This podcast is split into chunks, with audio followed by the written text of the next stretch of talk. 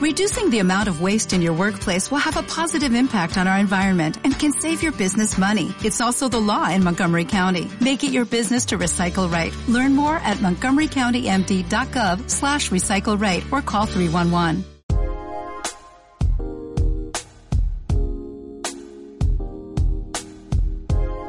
El café de las 10.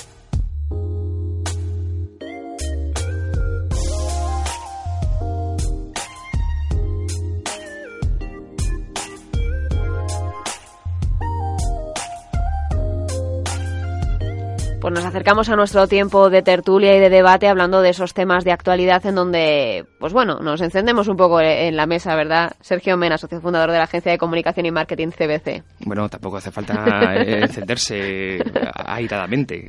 Bueno, la semana pasada recuerdo que sí tuvimos una un debate, no una discusión, sino que había eh, posiciones mm, divergentes. Mm. Pero bueno, al final mm, todo esto es muy constructivo porque aprendes, eh, ves, eh, escuchas otra otra forma de pensar, la- lo que, que crees tú que solamente tú tienes la razón, entre comillas, y, y es muy edificante, la verdad. Así que venir a estas tertulias, debates, eh, conversaciones y escuchar pues otras eh, voces discrepantes con la tuya, pues nunca viene mal. ¿Por qué no?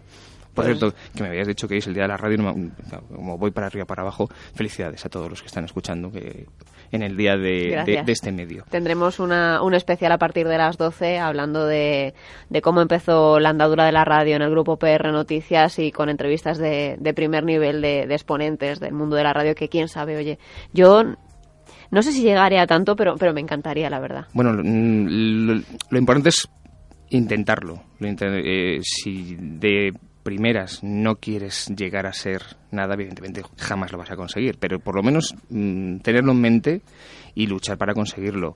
Tienes unas grandes posibilidades, enormes. Mm, No te lo quiero decir 100% porque tampoco tengo una bola del mundo, una bola de- del futuro, Una bola del mundo a lo mejor sí. Mm, En casa tenía una. Creo que en casa de mis padres todavía sigue por ahí. Que por cierto, tiene un, un golpe. Bueno, bien, esto es otra historia. Eh, eh, fijarse una meta y con gran probabilidad lo conseguirás. Tú y cualquiera. Pues nada, a fijarse en metas. Fernando Giner, profesor de la Facultad de Ciencias Económicas, Empresariales y Turismo de la Universidad de Alcalá. Muy buenos días. Hola, buenos días y igualmente felicidades a todos los oyentes en el Día de la Radio. Estamos, eh, bueno, de celebración, eh, todos los apasionados del mundo de la radio, que no sé si, si ustedes también eh, recuerdan con cariño a lo mejor alguna anécdota. Yo es que crecí con la radio en mi casa, mi, mi abuela siempre la ponía por las mañanas y, y tengo ese recuerdo vivido en mi cabeza, ¿no? De oír a Luis del Olmo, que era, Sí. que era su cabecera, y, y le escuchábamos y le, le seguimos hasta, hasta cuando estuvo en Punto Radio. Eres una protagonista. Eres, protagonista. eres hija de protagonistas, o nieta, porque es eh, bueno, el decano de, de los programas matutinos españoles. Pues yo también, mi madre todas las mañanas. No recuerdo una mañana en mi casa, sobre los fines de semana, sin la radio. Eh, radio Intercontinental. Eh, escuchaba el famoso aquí Radio Intercontinental, Madrid, en Modesto La Fuente. Y, y protagonistas cuando iba, ¿verdad?, de un lado a otro. Mm. Y bueno, hay muchos más que nos han acompañado. Iñaki Gabilondo, Iñaki Gabilondo en Cadena los Ser. informativos de la SER también. yo le recuerdo también de allí. Sí, eso más mis tíos a la hora de comer. Y por las noches, yo me acuerdo, con 10 años así, eh, Goma Espuma. Creía que me ibas a decir cuarto milenio.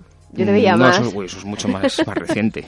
Pues eh, vosotros porque sois mucho más jóvenes, pero en aquellos años oscuros, en aquellos años oscuros de los cincuenta y tantos, sesenta, la radio acompañaba y te hacía soñar, porque era en la época de las telenovelas, de las, digo, de las telenovelas, de las radionovelas, y entonces te hacía soñar, ¿no? es decir, te hacía vivir otros mundos que aquí pues, no estaban al alcance de nadie, ¿no? Hemos cambiado mucho, ¿no? Ahora, en las últimas épocas, la radio te devuelve a la realidad más que hacerte soñar. Sí, de hecho, además, nosotros estamos aquí precisamente para eso. yo, yo no quiero quitar la magia al día de la radio. eh, es un día en el que, pues, en muchos medios seguro que hacen su particular homenaje a. Para mí es el, el mejor de todos los medios de comunicación, con diferencia. Tengo pasión por la radio, así que no puedo decir otra cosa. Pero vamos a adentrarnos en materia, porque si no hay veces que luego me dicen que nos quedamos sin tiempo. Y.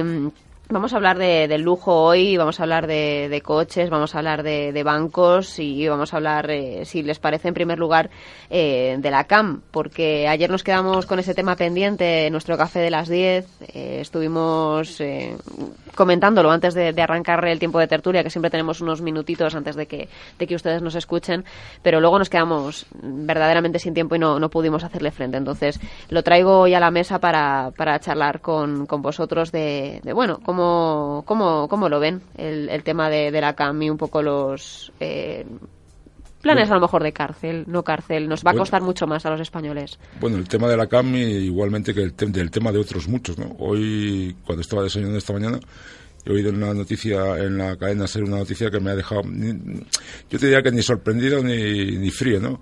En España hay 1.700, 1.700 imputados por eh, delitos de todo tipo, ¿no? Decía, entonces, digamos que la corrupción, la, corrupción, la, la, malversación y la mala gestión en España es algo crónico, ¿no? Entonces, tanto lo de la CAM como lo de Caja Madrid, como lo de, bueno, prácticamente, eh, prácticamente el sistema, el sistema de cajas de ahorros. Yo recuerdo allí por los años 80, a principios de los 80, yo estaba haciendo la tesis doctoral sobre precisamente sobre el sistema financiero y nuestro sistema financiero realmente era muy sólido, ¿no? Entonces, no sé por qué arte de magia, en, unos años se han cargado el 50% del sistema financiero y se lo han cargado pues gente que, me perdonarán, pero que son unos auténticos golfos. ¿no? Es decir, digamos, cuando tú estás al frente de una empresa, cuando tú estás al frente de una institución, lo que tienes que hacer es saber gestionarla. Y si no sabes gestionarla, apártate de ahí. Pero claro, entraron los partidos políticos, entraron los sindicatos, entró todo el mundo a eso ya tengo a alguien que me financie mis caprichitos, ¿no? mi aeropuerto, mi, mi yate, y no sé qué, etcétera, etcétera, y bueno, y así hemos terminado. Por lo tanto, me parece justo y de derecho que no solamente insiste en este caso, sino en todos los casos que están inmersos, eh, paguen con la cárcel. Es decir, digamos, si tú cometes un delito de gestión, pues ya sé que, hombre, esto de comprobar si el delito de gestión, si yo me equivoqué a sabiendas o no a sabiendas, es muy complicado. No, no, hay muchos procedimientos. Hay muchos procedimientos y además, digamos, en una institución como las cajas había toda una estructura regulatoria y supervisora, ¿no? Es decir, y bueno, y se ha saltado todo por los aires. Entonces, es, para mí es, es de obligado, obligado cumplimiento y de derecho. Y por qué no decirlo, es decir, de un poco de satisfacción también para los ciudadanos, ¿no? Es decir, que bueno, que la gente que ha metido la mano en la caja, pues pase una temporadita en prisión. Que la sensación que nos queda, ¿no? De, ver que durante muchos años se han cometido determinados favores para, para colocar a determinadas personas en cajas de ahorro y, personas que nos vendían como muy competentes y que luego a lo mejor, eh, en el caso de la CAM, cuántas jubilaciones ha habido millonarias de gente que estaba al frente de la CAM y que realmente dices, es que van a vivir genial todo el resto de vida que les quede cuando han estafado y han hundido una entidad en la que había muchas personas también metidas. Mira, yo no sé si es de mucha validez. Yo eh, me he pasado toda mi vida en la universidad y en la empresa privada. Y buena parte de la empresa privada la he pasado como directivo de instituciones financieras. ¿no? Te puedo decir que hundir un banco, hay que ser muy burro ¿eh? para hundir un banco. ¿eh? Para hundir un banco hay que ser verdaderamente burro o ladrón. O sea, un banco se gestiona prácticamente solo porque las, las complicaciones no son, no son demasiadas. Es, eh, como decimos en Cataluña, caixa faixa, ¿no? Mm. Tanto tengo, tanto presto. A este, a este precio lo tomo y a este precio lo cedo.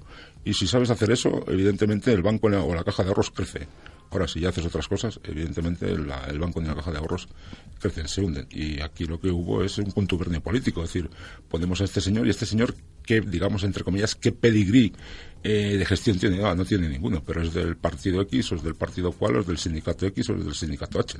Pues para, para hacer eh, hincapié en lo que dice Fernando, eh, aparte de los dos eh, acusados que estamos viendo ahora que están en, juicios y por tanto salen en los medios de comunicación, no hay que olvidar que hace, pues creo que un año, un año y medio, conocíamos que la última directora general de la, de la Caja del Mediterráneo, María Dolores Amorós, que no venía del mundo financiero, de hecho admitió que le pasaban papeles y afirmaba y que iba a los consejos de administración y simplemente pues le votaba lo que le decían que tenían que votar.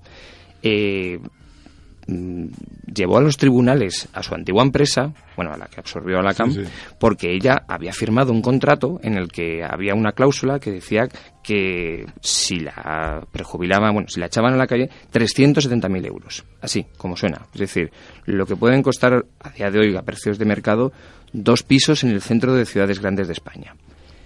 Así, por, porque yo lo valgo, entre comillas. Pero es que no solamente eso. Eh, comentaba Fernando que, hundir un banco es difícil, ya, pero es que sí. Si hablamos de que toda la cúpula directiva había firmado, se había autoconcedido prejubilaciones por un valor total de 12 millones, de más de 12 millones de euros, eso de algún lado tiene que salir y evidentemente pues mm, sale de la caja, de la caja, valga la redundancia, de la caja del Mediterráneo. Así, porque sí, porque me da la gana, porque lo hemos mm, decidido en un contubernio mm, de gente que se le da la cabeza, básicamente. 12 millones de euros nos lo vamos a meter en el bolsillo. Y eso solamente en prejubilaciones. Imaginemos en otra serie de cosas. Entonces, hundir un banco es dificilísimo, ya, pero si consideras que no es un banco, sino que es como una caja infinita, porque eso es lo que una caja me refiero a una caja de, caudales infinita, evidentemente al final el espolio lo que hace es que ocurre lo que ha ocurrido. Mira, eh, los cambios de cultura, eh, los cambios de pensamiento, de forma de actuar son muy difíciles, ¿no? Pero en España se ha logrado. Por ejemplo, decir, pues hace 12 años o 14 años éramos unos locos al volante. Hoy en día la gente va bastante prudente. ¿Por qué? Porque hay unas tremendas sanciones y un sistema de vigilancia. Entonces, en este país, desde tiempos decimonónicos, ¿eh? hay la cultura del aprovechamiento de las instituciones. Yo voy a una institución no para servirla, sino para servirme de ellas. Entonces, si de verdaderamente en este caso de la CAM, como en los tantos que hay, o se ponen unos castigos muy, muy ejemplares, que meta miedo.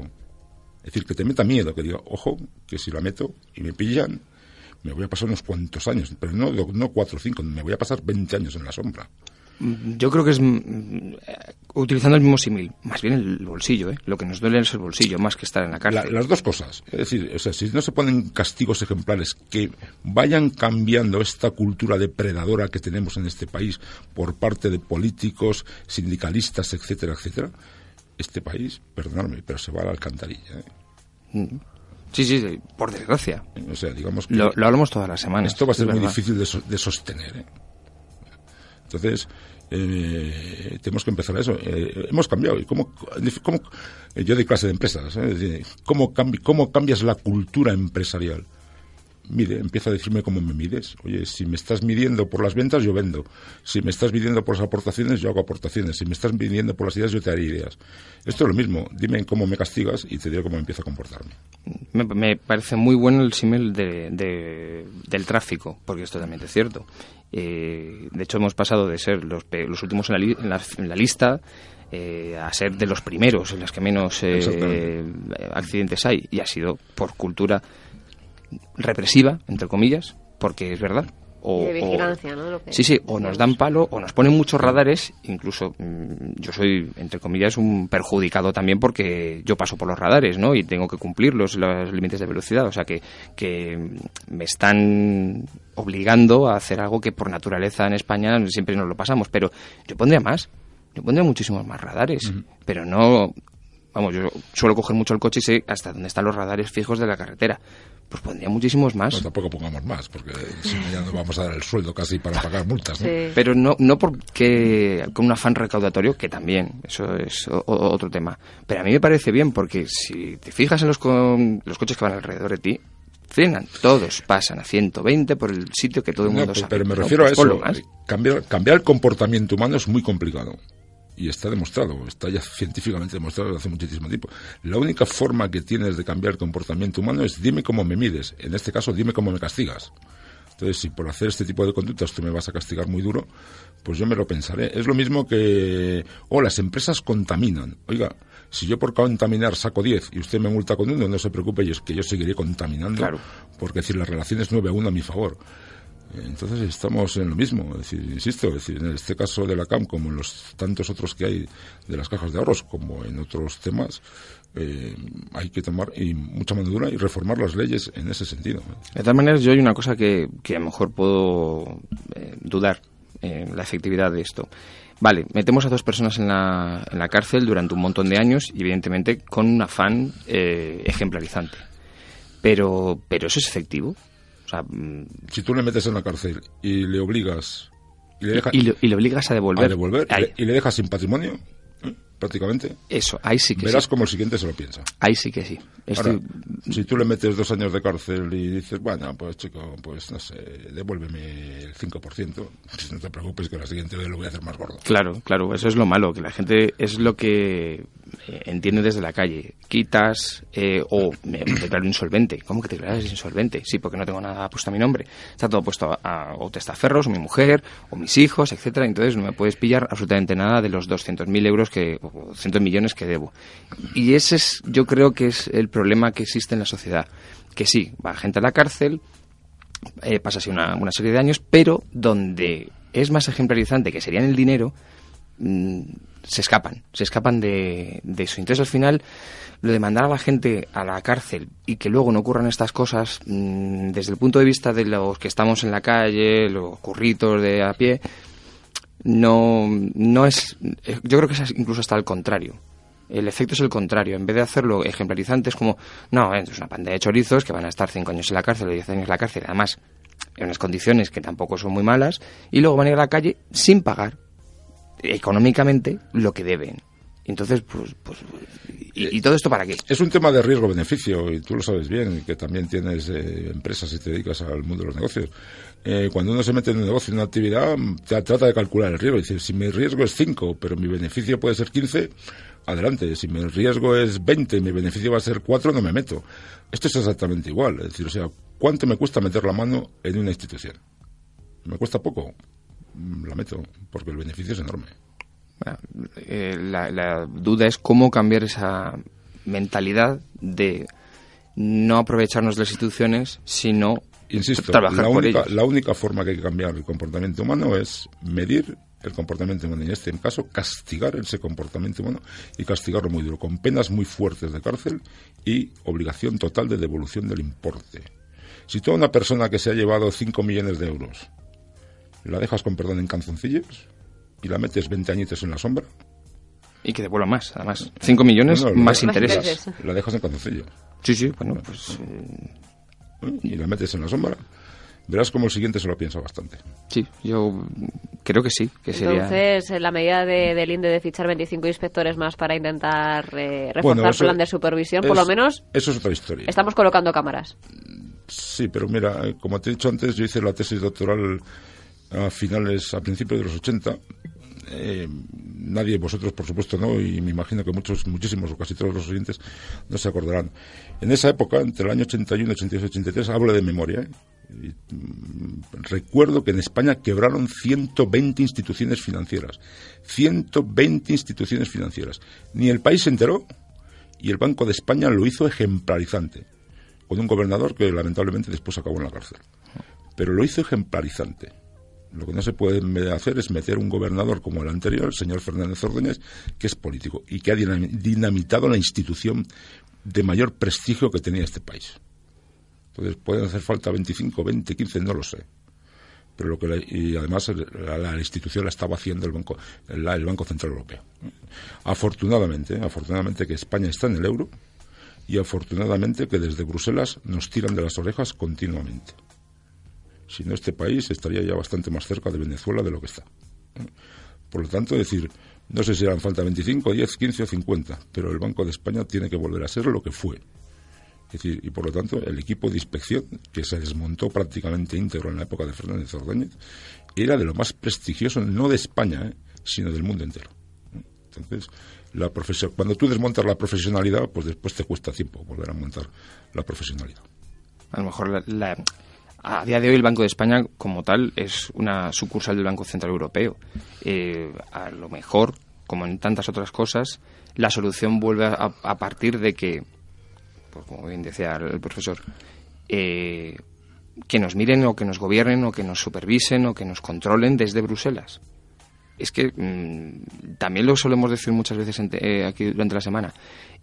Yo creo que tener un gobierno centralizado en Europa lo que hace es alejarnos de las eh, tejemanejes, corruptelas, como queramos llamar, que existen en nuestro propio país. Entonces, si nosotros mismos mm, estamos demostrando que nos estamos auto mm, destruyendo, Bueno, pues que venga un supervisor por encima de nosotros, pero claro, para eso hay que hacer una reforma, otra reforma más, hay que darle más poder a Europa, hay que darle más poder al Banco Central Europeo y nosotros mismos no queremos porque estamos en lo de casi siempre, ceder soberanía a un ente supranacional, estar intervenidos bueno, yo, yo, creo que España estaría muy encantada de ceder prácticamente su soberanía. Lo que ya no están encantados son los franceses, los ingleses, por supuesto que no. Es decir, y por lo tanto... Sí, tenemos que los 27. ¿eh? pero yo creo que España en general estaría bastante encantada de... Yo, el primero. De ceder... Eh, el primero.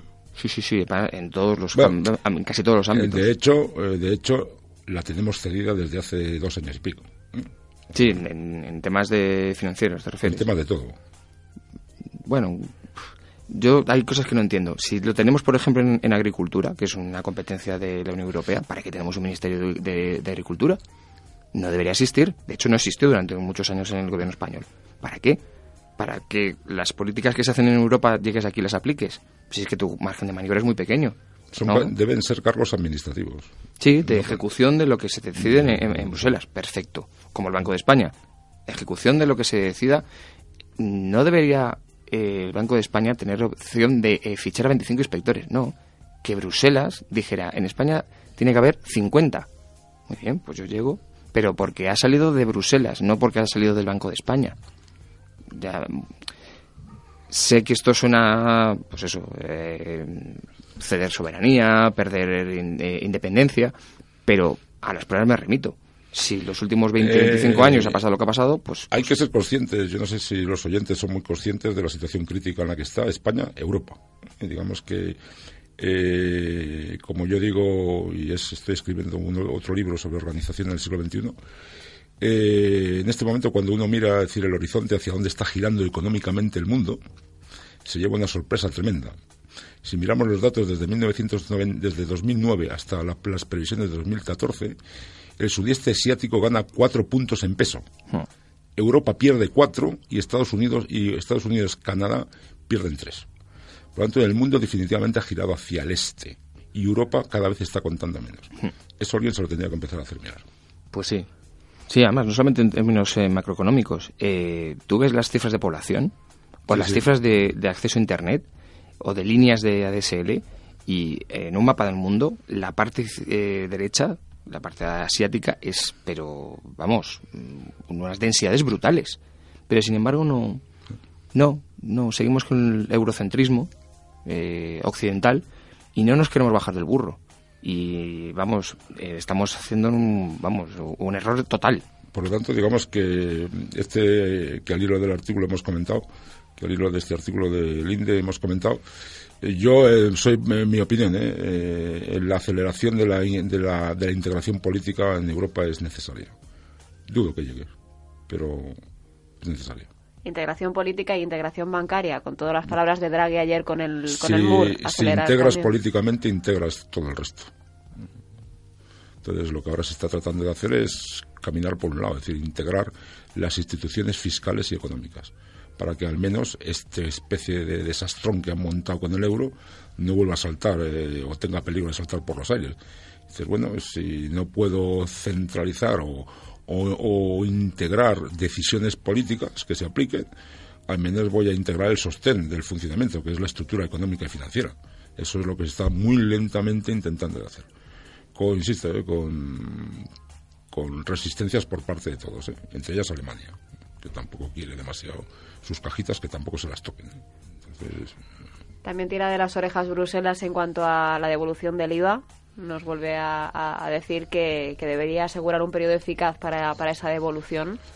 Bueno, para el del IVA y para el pago de las facturas. Sí, realmente para todo. Están ahí con su calendario en la mano, ¿no? Sí, bueno, es una. Dice que es un, periodo eficaz de devolución del IVA, que, el que existe hoy en día que no es, no es nada eficaz. Bueno, ya sabes tú que a mí me tocaba pagar eh, el, IVA, eh, como a todo el mundo, al principio de, de, año, y aquello fue un auténtico, una auténtica odisea. Sí, con el cambio que han hecho, sí. Sí, sí, o sea, en vez de ponértelo fácil, eh, aunque lo venden como eh, ahora es obligatorio hacerlo online, tienes que hacerlo desde tu casa con una firma digital y entonces dices tú, bueno, pues será mucho más fácil porque no tengo que ir a la oficina, porque no tengo que ir al banco, porque no, vale, no, es justo todo lo bueno, todo lo contrario. es complicado. Es muy, muy, muy difícil eh, hacerlo bien. Hacerlo lo puedes hacer mal fácilmente, pero que todo encuadre bien, que no te salga un, una, un globo de hay un error en tal no sé qué, no sé cuánto, se ha calculado mal la base imponible, es dificilísimo. E incluso luego, porque esto me ha pasado a mí, que ¿te acuerdas que Ana que nos quedamos en el aire con aquello? Mm. Una vez que yo ya había hecho la, declaración, eh, al enviarla me surge un error, pero generó un error el, el sistema. Bueno, pues para deshacer el desaguisado tuve que estar llamando por teléfono al banco, llamando por teléfono a la agencia tributaria. O sea, me pasó una tarde entera colgado el teléfono. Es que hemos entrado, hemos entrado en un periodo ya desde hace tiempo. ¿eh? Evidentemente las cosas eh, a, nivel económico, a nivel empresarial, van muy rápidas. ¿no? Digamos, vivimos lo que decimos los economistas, una época de aceleración superacelerada. ¿no? Pero las cosas a nivel de cambios políticos y de cambios de modificaciones hay que hacerlas con sosiego y tranquilidad. Si no, lo único que estamos haciendo son verdaderamente chapuzas. lo que usted no puede hacer es cambiar todo un sistema de declaración del IVA en dos meses. Es imposible. Los procesos informáticos necesitan sosiego. Lo que usted no puede decir es que ahora se carga el tema de la subasta de la electricidad y en dos meses monta usted un cirio que, oiga, o lo retira esto, va a ser una auténtica chapuza nacional. Entonces, yo es que me pasmo, en este país vivimos de chapuza en chapuza para dar la sensación de que estamos haciendo muchísimas cosas. No, estamos haciendo muchísimas cosas muy mal. Hmm. Entonces, si usted quiere cambiar algo, tómese el sosiego. Eh, técnicamente se llama hacer proyectos y un proyecto necesita su tiempo, su pausa, su realización. No puede usted sacar al mercado un proceso de liquidación del IVA sin haberlo testeado. No, habrían hecho un beta, pero nada, un beta muy poco que, de un beta Que lo testea tu amigo y el otro. No, póngalo usted en procedimiento beta y dígale a los usuarios, durante tres meses tiene usted la opción de seguir por el procedimiento viejo y haga el nuevo. Uno dual, claro. Y exactamente, y te lo vas testando y en los tres meses dices, Jolín, tenemos aquí 1.300 errores que hay que modificar. Sí, sí, pues eh, uno de esos me, pasó a mí. Que también hablamos todas las semanas de lo de la subasta eléctrica. Ahora estamos diciendo, si es que es el caso, es, es, igual. Eh, podemos hacer la idea que tienen ahora de eh, cobrar, como van a cobrar el precio de la luz, los peajes, que además va a ser súper volátil porque depende si es por la mañana, por la tarde, fin de semana, Nos etcétera. contaban ayer desde Enerclub que, que se fija cada hora ese precio. Sí, sí. Entonces, claro, que, que hasta qué punto pueden asegurar que la factura de la luz va a bajar un 3%. Bueno, yo no sé si alguien se ha parado. Pero no en gastos, en gastos fijos no, es que es la cosa. En gastos variables sí, pero no en gastos fijos. los peajes de la luz van a ser exactamente lo mismo, incluso puede ser que paguemos más. Pero lo que ellos pagaremos, pagaremos bastante más. ¿Sabes, ¿sabéis, por qué? Por una sencilla razón que no sé si alguien se ha parado a contar. Vamos a ver, esto me obliga a que las empresas eléctricas pongan en marcha un proceso informático brutal cuando tú pones en marcha un proceso informático, y yo lo digo porque me he dedicado durante mi última etapa profesional, durante mis 10 años, a dirigir muchos proyectos informáticos en importantes instituciones, cuando tú pones en marcha un proyecto informático tienes que calcular, entre otras cosas, cuáles son los costes de procesamiento de toda esa información. Eso tiene un coste. Sí, claro. Y cuando tú te metes a decir, oiga, es que yo tengo que procesar todos los días 24 tarifas horarias por tantos millones de usuarios, tengo un CPU exclusivamente dedicado a eso eso tiene un coste. Que tiene su coste de electricidad, de mantenimientos. Que alguien tendrá que pagar. Sí. evidentemente. Aparte, aparte, aparte del, del tiempo de instalar o crear informáticamente correctamente eso que se lleva su tiempo. Se supone que eh, ahí es donde, donde yo iba. Eh, se supone que ya está instalado. Eh, esa es otra. Dicen que el 70% de las instalaciones en España tienen contadores digitales. Bueno, pero significa que hay un 30% que todavía no lo tienen. No, no es al revés, hay 4 millones solamente de contadores digitales. Son 17 pues millones. Yo había, bueno, había oído, pero claro, evidentemente las cifras cada uno las depende, depende, del sitio que lo Depende de donde, claro, pues la fuente que yo había que, que, he dado por hecho que era así, si no la he contrastado, pero bueno, pongamos que sea la mitad. Así, haciendo eh, un cálculo grosso modo.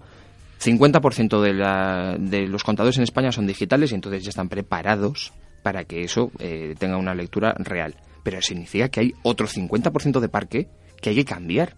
Y eso es un coste. Eso significa que en, algunas, en algunos sitios perdidos de la mano de Dios, que tienen electricidad y que tienen un, contador, tiene que ir un señor con una furgoneta, eh, con un 4x4, llegar allí, cambiarlo y a lo mejor el, el, sistema no está preparado para tener un contador digital y entonces hay que tirar una línea, etcétera, etcétera. Eso es un coste y es un coste brutal. Y a lo mejor económicamente al final se le, se le es rentable porque la, la, la inversión luego se se, se, gana con una plusvalía. Eh, mira, eh, eh, pero es tiempo. En términos económicos hay algo mucho más fácil que se llaman costes estándar. Calcule usted los costes estándar y aplique usted en función de los costes estándar y revise usted los costes estándar por cada año. Es decir, y punto pelota. Sí, pero eso también incluye el tiempo. Y el tiempo, pues eso es Evidentemente, vamos a ver, es una medida que es una medida que hagas la alternativa que hagas, en dos meses es imposible. Claro. Tenerla, claro, claro. tenerla correctamente. Chapuceramente se puede cualquier cosa. Sí, es como lo del IVA. Es, eh, estamos presumiendo de que estamos muy adelantados y que tenemos una eh, infraestructura o que somos muy muy punteros, pero luego resulta que nos quedamos a la mitad. Entonces lo hacemos a, medio camino. Por tanto, el resultado es que somos chapuzas, que también es algo muy español. Por desgracia. Eh, lo éramos menos antes, ¿eh? Yo me acuerdo, vamos, yo no, no sé poner fecha, porque serían los años 80 o antes de los 90, no lo sé. Pero antes éramos mucho más cuidadosos con las leyes que se hacían, ¿eh? muchísimo mm. más cuidadosos. Hoy en día se hacen auténticas chapuzas que ah, se publican hoy a las 24 horas tienes que hacer tres rectificaciones. Sí, sí, porque falta la, no hay un periodo de prueba. Si, sería lo suyo incluso con las leyes. De verdad, ¿eh? no solamente con temas eh, técnicos o Mira, un, un, país en el que hay 200.000 leyes es imposible que funcione. Es imposible que funcione. Hay 200.000 leyes vigentes en este país. Sí, pero no, somos conscientes. Siempre nos vamos a, a otros países que tienen muchas leyes y que muchas son ridículas. Pero no, nos damos cuenta que nosotros también tenemos una sobreregulación en muchas cosas. Sí, sí, ayer, ayer oí una noticia que me dejó pasmado. En, en Sevilla, el alcalde de Sevilla se ha tenido la genial idea, va a sacar una ordenanza de que los coches que estén aparcados demasiado tiempo en la calle van a ser multados. Eso creo que en Madrid ya ocurre. Sí, sí. Sí, está más de 10 días. ¿Así ya ocurre aquí? Sí. Sí, sí, porque conozco algún caso. Los vigilantes de la zona ahora, eh, aparte de poner multas, también tienen que estar al loro de si el coche lleva mucho tiempo aparcado en el mismo sitio. Y si son más de 10 días, incluso lo puede retirar la grúa. Sí, por desgracia. Loco con el coste que significa, ciento y pico euros al día y tal. Si estás malo en casa o, no necesitas o te vas de viaje. Eh, según la ordenanza de Madrid, sí, porque la estuve... pero, es curioso, queda un coche abandonado y lo tienen cuatro meses ahí aparcado. Porque el procedimiento es distinto. Ah. Porque ahí tiene que ir, eh, tiene, que, tiene que haber un aviso, o sea, un preaviso, un aviso, le tienen que poner una pegatina y entonces ya, cuando pasan cuatro o cinco meses, entonces ya puede ir la grúa a retirarlo que esa es otra. Mira, ayer, Hacemos muchas leyes, pero sobre todo es el procedimiento. Ayer en la contraportada del país, eh, del periódico, eh, vi una noticia que me causó dolor, ¿no? Es decir, uno de los mejores científicos españoles en el tema de analítico del cerebro se marcha de España. Mm. Y la razón que aducía no era falta de dinero. Decía, eh, es cierto, en estos momentos hay falta de dinero, pero el dinero volverá me voy por la burocracia enorme que, que, existe. No se puede funcionar con esta burocracia. Yo no puedo contratar gente, no puedo pagar salarios, no puedo hacer nada. Yo ahora me voy y mi puesto no se puede sustituir por otro. Lo parcelarán o algo así. es brutal. Yo que, yo, que soy funcionario de la universidad pública, vamos, es impresionante la burocracia. Y eso lleva a mediocridad. La pregunta es por qué tenemos tanta, tanta burocracia. ¿Por qué nos gusta? Porque es verdad que eh, en general en España mm, no, no, lo hemos considerado como algo malo. A lo mejor lo hemos eh, criticado un poco, pero en, en, el conjunto de la sociedad, ser tan burocráticos mm, da como mayor rigor en las administraciones públicas y no es así. En la sociedad del siglo XIX tú podías ser burocrático, que era lo que primaba. En la sociedad industrial del siglo XX, bueno, vale.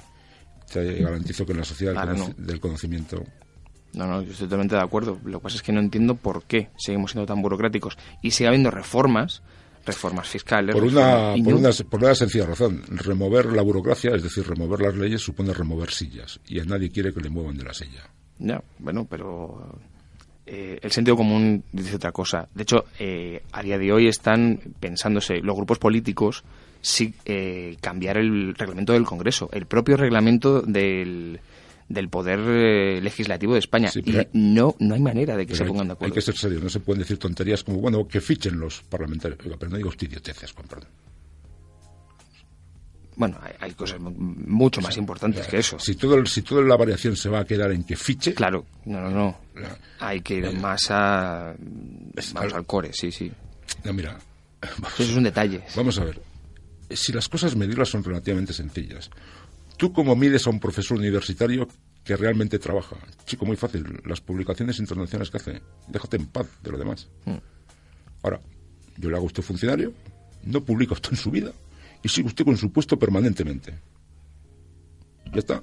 Ya, sí, pues... ¿Qué estás garantizando? La mediocridad. La- claro. Que es lo que hay en la docencia, en el sistema docente de este país. Mediocres. Absolutamente mediocres e inamovibles. ¿Qué pasa en nuestros países, sobre todo en los anglosajones? Oiga, aquí no hay nadie funcionario. Yo le contrato por tres años, le contrato por dos años. Pero amigos, si no publicas, Sí, sí. eh, si no investigas, no tienes la, su- si- la si suficiencia no, gener- si no generas negocio, que esa es otra, a los dos años, a los tres años te echan. ¿eh? Mm. Pero claro, aquí o generar negocio en la universidad. Nah, eso es el, Eso, eso es el divorcio. eso es mental el diablo. Sí, sí, sí. Bueno, Eh, pues sigamos así. Sí, es verdad que siempre ha habido una, un divorcio universidad-empresa, que es justo todo lo contrario que ocurre fuera de nuestras fronteras. La universidad se supone que es un sitio de investigación que se aplica o que hay que tener convenios para que esas investigaciones se apliquen en, el mundo empresarial. No, Vamos aquí, a ver. aquí cada uno va por su lado. Vamos a ver, por, por ejemplo, yo doy clases de organización de empresas. ¿Cómo narices le cuento a mis alumnos las transformaciones organizativas que se están produciendo si no tengo actividad profesional fuera en la que pueda analizar empresas? ¿Qué les cuento? ¿Las tonterías que alguien dice en un libro? Sí, o las teorías de... ¿O las teorías de Menganito de hace Sí. ¿qué? 50 años? A diferencia del mundo anglosajón, se cuentan casos reales. Y eso genera ingresos para la propia universidad. Porque tú estás haciendo trabajos de investigación y consultoría para empresas a través de las universidades y los centros de investigación. Y propones cosas, claro. Propones cosas, propones cambios, etcétera, etcétera. Unos países avanzan y otros retroceden. Vamos, siempre hablamos de lo mismo. Que siempre terminamos hablando de, de educación. Sí. Pues no sé por qué. Eh, Porque cada, cada uno tiráis hacia lo vuestro también. Bueno, que lo que conocemos, pero que, que- que es verdad. Si siempre terminamos en eso, será por algo. Bueno, vamos a ver eh, también una tertulia un poco más ligera en esta última parte y vamos a proponerles un viaje en coche en este caso.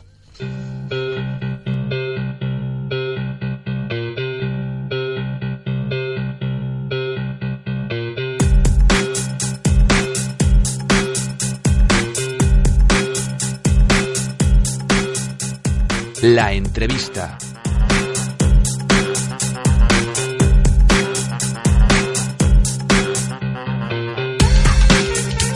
Bueno, nos acercamos al mundo del automóvil y del lujo y lo hacemos con Mitchell Kunil, eh, es de Cohen y Kunil, es una empresa de coches clásicos y de lujo. Michael, buenos días. Muy buenos días.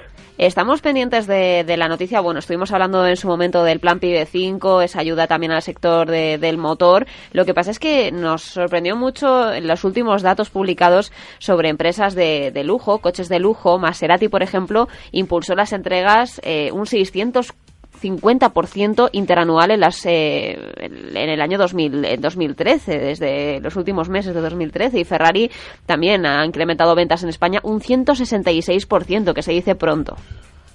Sí, sí, sí, totalmente. Hay que reconocer que las dos marcas eh, son del mismo grupo. Eh, también Fiat, Abarth, Alfa Romeo son todos ya del mismo grupo. Y son marcas que ahora mismo están muy fuertes. Han sacado modelos nuevos que están muy, muy populares, están muy bien hechos. También son marcas que, especialmente Maserati, han estado sufriendo mucho en los últimos años por sus, modelos que no, no realmente eran tan populares. Pero ahora con el nuevo Ghibli, por ejemplo, que han sacado también un modelo diésel, pues esas son cosas que, que ayudan mucho y siempre se ve cuando una marca saca un modelo nuevo, una innovación, un diseño bonito, pues siempre se ve reflejado en sus ventas. Además, estamos eh, muy acostumbrados a que el lujo en tiempos de crisis parece que se reafirma. Michael, no sé si usted también tiene la, la misma sensación. Sí, hay, hay momentos que sí y momentos que no. no. no Sinceramente no lo veo tan claro. Lo veo más en términos, como digo, lo que están haciendo las marcas. Porque por muy lujoso que sea una marca, no quiere decir que está funcionando ni en tiempos de, crisis ni en tiempos de cuando está la cosa bien. Eh, Maserati también, el nuevo Ghibli Diesel es mucho más accesible. El precio es mucho más bajo que el 4 Port del Gran Turismo y eso también ayuda a generar nuevas ventas. Nuevas ventas también en el caso de, BMW, eh, de Land Rover, eh, Audi, Lexus, bueno, marcas que en el mercado español hay veces que nos cuesta ver por la calle, pero que, parece que cada vez eh, más gente apuesta por, por a lo mejor darse un capricho en ese, en ese sector del lujo o de los coches de alta gama. Y no sé si apuestan por comprárselos o por alquilarlos. Eh, no, el, el tema de alquiler y leasing y renting es todavía un tema que no está muy bien desarrollado en España comparado con otros países. Por lo tanto, suele ser mucho más popular la, la compra. Y también creo que hay mucho, muchas empresas industrialistas y muchas empresas muy fuertes en España que todavía eh, los dueños, los encargados, tienen eh, el poder adquisitivo de comprar un coche bueno, pero quizás no lo hacen por falta de, ganas, por falta de ver algo que realmente les interesa. Pero llega un momento que han estado eh, cohibiéndose durante un montón de años y dicen, ya está, voy a comprar algo que me guste, eh, voy a vivir, eh, voy a disfrutar de la vida. O tal, vez por no llamar demasiado la atención, ¿no? Eh, sí, eso es algo que está todo el mundo mucho más consciente de ello hoy en día. siempre intentan comprar un coche que no llama demasiado la, la atención. Por eso suelen ir a, a Ferrari, Lamborghini, a coches como Maserati, que es un, básicamente es un Ferrari, pero mucho más discreto, con mucho más elegancia, que pueden pasear mucho más desapercibido, especialmente en, zonas afluencias como Marbella, Madrid, Barcelona. Ya hay partes de España que no, que vas con Maserati y todavía llama la atención. Y Michael, eh, Jaguar, Porsche, Aston Martin, bueno, coches de, de, lujo mm, en tiempos de crisis que además cuesta muchísimo mantener. Entiendo mm. que cuando se te rompe una rueda de ese coche te dan ganas de llorar. Depende, hay, hay piezas y hay coches donde, donde sí, es, es carísimo, pero en general no es, no es demasiado exagerado. También muchas marcas están ofreciendo, como Ferrari, eh, siete años de mantenimiento gratis, incluido con, eh, con la venta del coche que también es muy, muy atractivo para, para los clientes. Pero también hay que reconocer que ahora hay marcas que están sufriendo, eh, como Aston Martin, porque no han sacado nada realmente nuevo en los últimos años por cambios y problemas internos de ellos. Y, sus ventas han bajado dramáticamente también.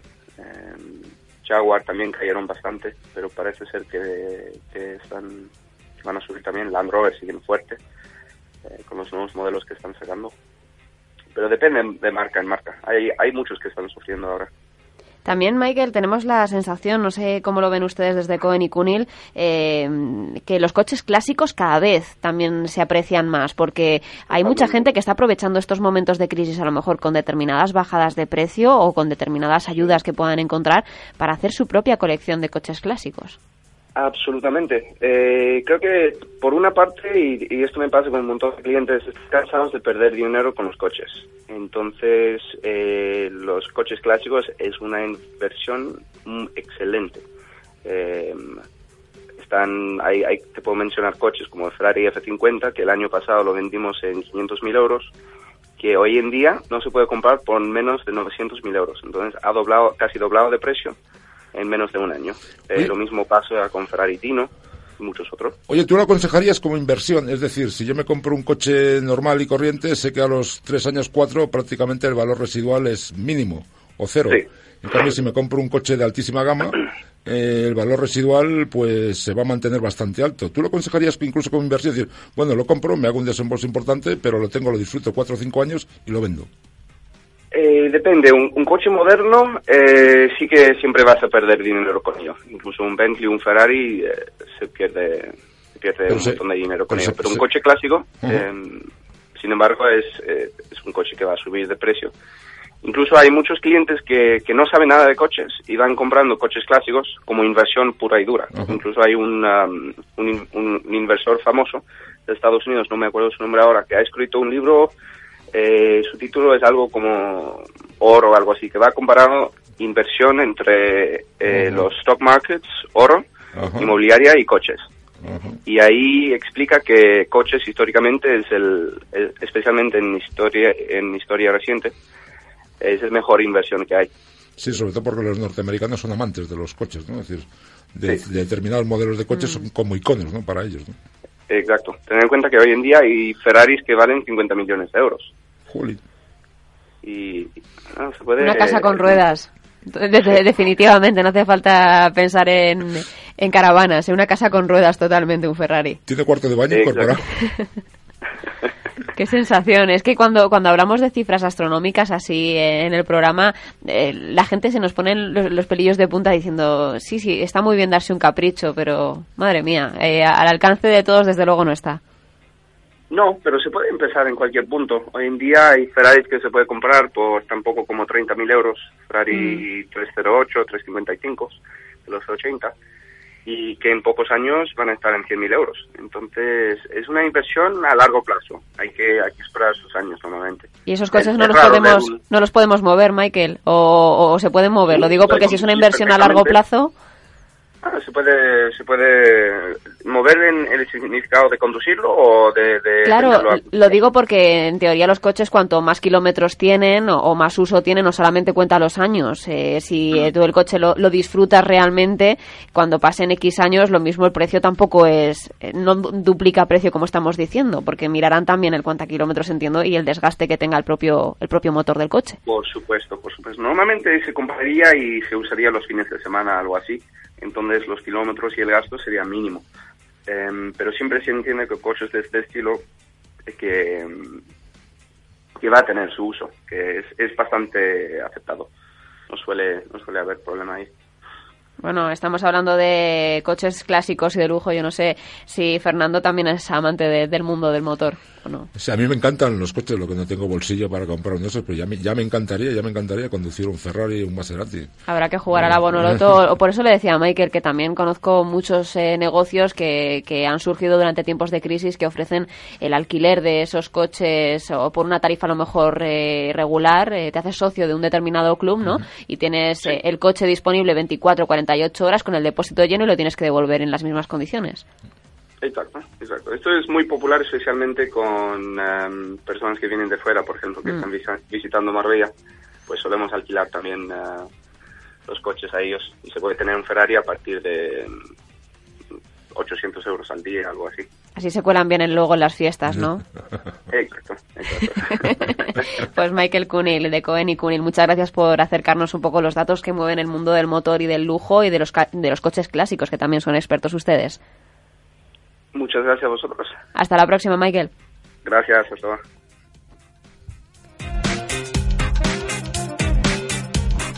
Hablábamos de los coches de lujo, apasionado Fernando, y, y- y hablando Sí, sí. sobre todo de, de- de, bueno, que un capricho, no sé si yo sí podría co- considerar estos coches con esos precios. No, digamos que como ha dicho Michael, eh, hay que verlo como una alternativa de inversión, ¿no? Digamos, en otros países que las cosas Mm. están más desarrolladas, digamos, bueno, pues uno dice, oye, tengo un millón de euros, ¿qué hago? A ver, lo invierto en la bolsa, lo invierto en el ladrillo, una alternativa es, bueno, lo invierto en un automóvil, ¿no? Es decir, digamos... Igual que lo hacen en arte, ¿no? es Muchas como veces. en arte, exactamente, digamos, es un es una commodity que dices, oye, bien, vale, la tengo ahí, la puedo disfrutar. Vamos a ver, te compras un Ferrari que, un Maserati que van a 350 kilómetros por hora, es que por la carretera prácticamente el- dices, oye, lo tengo, eso, lo tengo guardadito y el domingo voy al Jarama, alquilo el Jarama durante dos horas y me pego el capricho de meter este este cacharro a 300 kilómetros por por aquí. Y al cabo de un tiempo, dices, han pasado 6 o 7 años, dices, oye, pues esto lo he revalorizado. Es una alternativa de inversión como el que compra joyas o como, como- como el que compra cuadros. Aquí en España todavía, digamos, no está, no está demasiado extendida esa mentalidad, pero eh, es una alternativa perfectamente viable. Y ojalá pudiera hacerlo, ojalá pudiera hacerlo, porque no además con una inversión, a mí me encantan los coches, ¿no? Decir, ya, ya me gustaría conducir un coche de esta, de esta gama, ¿no? Bueno, ya sabe que se lo puede permitir con Sobre- un alquiler, por lo menos. Sí, pero sobre todo tienes que llevar una gasolinera detrás, ¿no? Sí, sí. Decir, Yo, yo lo veo eso y además que yo no sé hasta qué punto podría alquilar 48 horas un Maserati o, o un Lamborghini o, o un Porsche y, y estar tranquila conduciéndolo por la carretera. Porque tú puedes ir muy tranquilo, pero claro, eh, primero, los ojos que se fijan en ese coche, que todo el mundo nos pasa, que a lo mejor vas por la carretera y pasa un coche así y te giras un poco. Y luego, que ¿dónde ¿dónde lo dejas? Madre bueno, mía. como van con los seguros incluidos y tal, haces como una película que ahora no recuerdo exactamente que eso, que se alquilaron un coche de estos fantástico y lo devolvieron destrozado. Dice, oiga, mira, ¿dónde está el coche que le... Mira, está ahí, le lleva la grúa a trocitos del coche. ¿no? Puede pasarte esto, pero bueno. Hombre, yo, yo alquilé, es decir, un, hace, hace un, un año por ahí, este en el Jarama, un, un Ferrari, ¿no? Y me di una vueltecita y bueno, vas un poco acojonado porque como, sí. como, con perdón, como que tampoco has cogido nunca ninguno, pues además vas con el instructor al lado que tampoco te deja pasar mucho, tampoco disfrutar mucho, pero bueno, es decir, lo puedes tocar por lo menos. Lo puedes tocar, si te puedes subir en él, lo puedes, lo puedes mover y tal, pero bueno, eh, esto que ha dicho Michael, decir, pues alquilar eh, 800 euros 24 horas, pues no está mal, porque bueno, si además te lo dan con la gasolina completa, mm. porque el, el, no, el problema, vamos, el que se compra un coche de estos, evidentemente tiene un buen patrimonio, pero es decir, los mantenimientos los combustibles son carísimos, ¿no? decir, digamos. Bueno, un poco soñemos despiertos, como decíamos, con, con la radio hace unos años y, y, con ese día de la radio y también hablando de coches y de lujo, ¿por los, qué no? Los sueños y las ilusiones nunca se, nunca se deben perder. No, no, es el motor al final que, que no, nos ayuda a, a, continuar. Son nuestro motor. Así que muchísimas gracias Fernando Gineri y Sergio Mena por estar esta mañana aquí con nosotros en Onda Inversión y les espero cuando quieran. Esta Muchas su gracias casa. A vosotros. Gracias.